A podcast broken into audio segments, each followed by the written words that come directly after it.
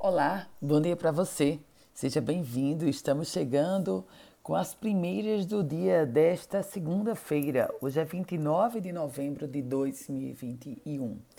E o governo do estado pediu autorização da Assembleia Legislativa para aderir ao Plano de Promoção de Equilíbrio Fiscal da Secretaria do Tesouro Nacional.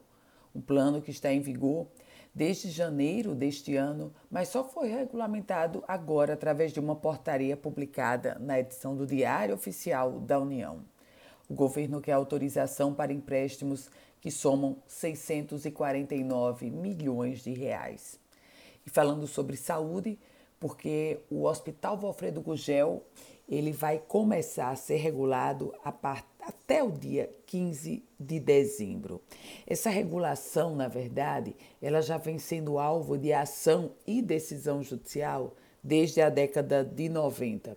A Secretaria Estadual de Saúde nunca conseguiu, de fato, implementar a chamada regulação, mas agora já afirma que vai conseguir.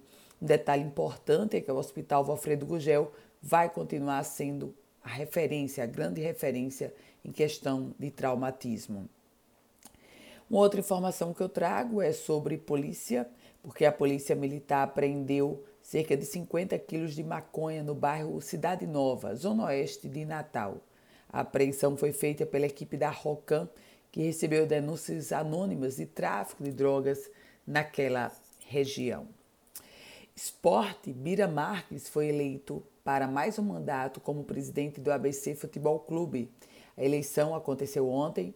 O atual presidente, que faz parte da chapa 2, a chapa chamada ABC no rumo certo, venceu com 67,2% dos votos. O vice de Bira é Fred Menezes.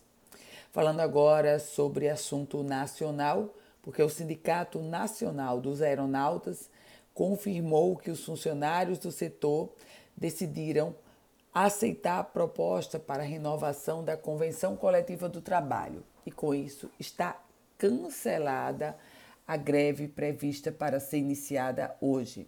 A proposta foi elaborada pelo Sindicato Nacional das Empresas Aeroviárias, mediada pelo Tribunal Superior do Trabalho e acatada pelos trabalhadores. Um aluno do IFRN que realizava compras e depois estornava. Foi isso que aconteceu e flagrado. Um aluno do IFRN ele realizava compras com Pix e depois ele estornava o pagamento. E eis que a prisão aconteceu em sala de aula. De acordo com informações, ele realizava compras em lojas físicas, pagava por meio do Pix e depois estornava o pagamento, deixando vários comerciantes no prejuízo. Na residência do aluno foram encontrados diversos produtos frutos exatamente desse modus operandi dele. Com as primeiras do dia, Ana Ruth Dantas, desejando a você um ótimo dia, uma semana muito abençoada. E amanhã, se Deus quiser, estaremos com as primeiras do dia. Quer receber esse boletim?